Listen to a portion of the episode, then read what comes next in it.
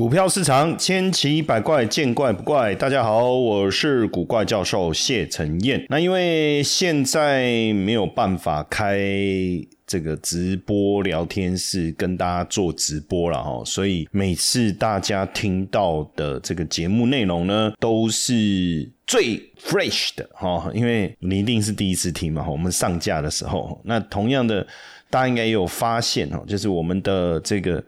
呃，节目呢，华尔街见闻呢仍然维持哈，但是我们会安的在 A Money 知识生活家这个频道底下，也就是说，A Money 知识生活家未来是一个多元的一个频道，那底下会有各种不同的呃生活财经议题啊、健康啦、投资各种呃跟生活财经有关的议题的节目哦，会来。会陆陆续续的呈现给大家哈。那今天来聊一下这个这个安某哈哦 A R M。那上个礼拜好到美国上市哈，哇 I P O 五十一块，代号是 A R M 好蜜月行情，砰第一天就涨了将近二十五趴，每一股收在六十三点五九哈，接近六十四块，市值也超过了六百五十二亿美元。哦，算是结束了这两年美股这个 IPO 的寒冬啊，因为从这个疫情过后啊，I IPO 的市场就变得非常非常的冷哦，非常非常的冷，所以算是一带来给美股的 IPO 市场带来一剂强心针呐。那背后我觉得最可怕的是什么哦？就是软银啊，因为。呃，软银在 ARM 的 APO 之后啊，还有控制百分之九十的股份哦，所以也让孙正义呢净资产超过两百四十亿美元呐，哇，太可怕了！这个这么有钱的感觉，不知道是什么哈。那有机会成为全球第六十九位富豪哈。那这个当然，呃，在 ARM 上市的时候，这个媒体也特别访问了孙正义哦，谈到他对这个 AI 的一个想法哦。那当然，这个未来，呃，ARM 一定是持续的跟晶片发展的合作有高度的关系了哈，高度的关系。呃，这一次呢，我觉得很重要，就是很多的大公司都有。投资 ARM 嘛，不管是辉达啦、Intel 也好，包括我们的台积电啊、联发科等等都有哦，都有。那这个 ARM 当然风光上市啊，后续也提振了很多企业挂牌哦，那也现在也有促使更多的公司要加入 IPO，IPO 叫做第一次公开发行，然后叫 Initial Public Offer，Initial Public Offer。那这一次当然。安谋在他的 IPO 招股说明书当中也有谈到，要为这一波的人工智慧，要成为这一波人工智慧热潮的受惠者哈。那因为未来甚至自驾车内建 AI 系统哦，所以晶片的设计有更多更多的商机，就会有更多更多的商机。那当然，这一次安谋的挂牌。很重要的是，台积电也特别的投资嘛，吼。那台积电的投资，当然这当中很重要的，也是因为未来这个 Apple 跟这个 NVIDIA 二零二六年可能也会用二纳米的这个技术啊，要来生产 iPhone 的处理器啊，还有辉达的 B 一百的 AI 晶片啊。那当然他们有投资 ARM，所以你说，呃，台积电要不要投资呢？当然要啊，这个部分当然就能够强化。哦，台积电跟 Apple 还有 NVIDIA 之间的合作关系哦，这就变得非常非常的重要了哈。那当然，呃，我们回头来看这个安谋的 IPO，它的筹资规模是今年以来最大的哈，最大的。那本来是要筹八十到一百亿啊，后来调降了筹资的目标。那因为呢，软银决定要购买愿景基金持有的百分之二十五的安谋的股票，增加了安谋的持股。哦，那所以软银还是控制了百分之九十。那这一次的 IPO 很特别哈，由巴克莱、高盛、摩根大通还有瑞穗金融集团领军哦。所以为什么会这么成功哦？因为有这几个这个华尔街的这个大的这个巨擘哈。来操控操盘这整个 IPO，那这一次 IPO 也是全球规模最大的 IPO 哦，超过之前交生消费健康分拆公司四十三点七亿的 IPO，IPO。当然，这次 IPO 确实会。呃，有机会，哈，有机会变成美国接下来很多上市公司想要 IPO 的一个催化剂，哈，包括目前有几家线上杂货配送公司，哦，Instacar，哦，还有这个行销数据自动化供应商，还有越南一个互联网新创公司，还有一个鞋类的制造商，也都向美国趁趁这个热潮，哈。要来向向美国申请这个 IPO 哦，向美国申请 IPO。当然，安谋的成功上市也给孙正义真的带来一个丰厚的意外之财啊！因为去大家还记得他去年愿景基金亏了多少钱？三百亿啊，三百亿。那为什么安安谋这么受到重视哦？因为安谋的技术啊，应用在所有的智慧型手机哦，应用在。所有的智慧型手机，那它是出售这个设计微处理器需要的蓝图，还有授权指令集的技术。那这些技术可以决定软体的程式，还有这些晶片通信的方式，甚至安摩技术的效能，可以决定智慧手机电池的寿命。好。那当然，这个为了跟上 AI 发展的一个步伐，哈，安谋当然也需要合适的晶片来运作这些复杂的软体，所以它设计的每一款处理器也要能加速支援 AI 还有机器人学习的技术，哦，这个未来都非常的重要，哦，非常的重要。那当然，以目前来看，这位型整个晶片业的销售还在下滑，库存过剩的问题还是在影响。不过，呃，随着 AI 市场的一个成长，应该有机会出现一些转变哈。那安谋成立在一九九零年，哈，成立在一九九零年。那一九九八到二零一六年，哈，他们在呃呃这个伦敦证券交易所，哈，纳斯达克上市，哈，但软银用三百二十亿美元收购，哦，收购，所以这一次 IPO 算是。呃，重返哦，重返纳斯达克。那不过去年本来辉达要来收购安某，大家不知道还记不记得这件事情哦？那二零二二年二月的时候呢，辉达开出了四百亿美元的筹码要来跟软银收购安某。实际上，其实类似收购的话，对对软银来讲，当然是一件好事哦。那只是因为受到监管机构跟安某客户的反对啊。辉达放弃收购，所以辉软银才又重新筹备这个 IPO 的计划。哈，这等于等于是重新筹备 I，要不然你看去年惨亏了三百亿，然后要卖又没卖掉，哦，就变成很很惨哦。然后你知道在 IPO 之前，哦，他们九月就开始做这个路演，就 Road Show，哦，其实很多客户哇，就呃非常的有兴趣，哦，非非常的有兴趣。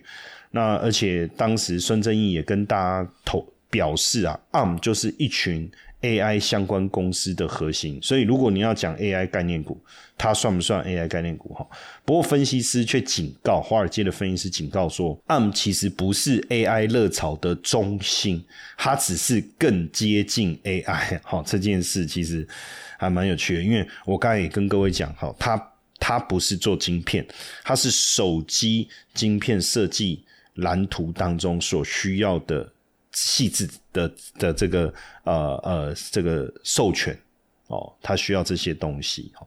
那它当然，所以跟真正的 AI 可能还有一段路哈，还有一段路。那这个那但是对那市场为什么还这么热哈？当然原因很简单哈，因为呃我先讲哈，这个安谋跟辉达还是不太一样的哈，因为辉达是。呃，GPU 它可以直接提供资料中心训练操作来生成式 AI 的模型，对不对？操作生成式 AI 的模型，所以当然对从 AI 这个角度来讲，是直接让辉达受惠的。哦，那安谋是设计某些半导体蓝图或架构的公司，那这个架构是整体设计，设计呃就是用来架构晶片的零件，还有程式语言的指令。哦，这不太一样哦。六周高效学习美股策略课程免费直播时听，我们现在限额一百位，五十分钟的课程告诉你美股市场的投资机会在哪里，如何用六周高效学习美股策略打造属于你的资产翻倍系统。即使你没有接触过美股市场，甚至你是投资小白，都推荐你学习。加入官方 LINE 小老鼠 iu 一七八，输入关键字六。US 或点击资讯栏连接卡位。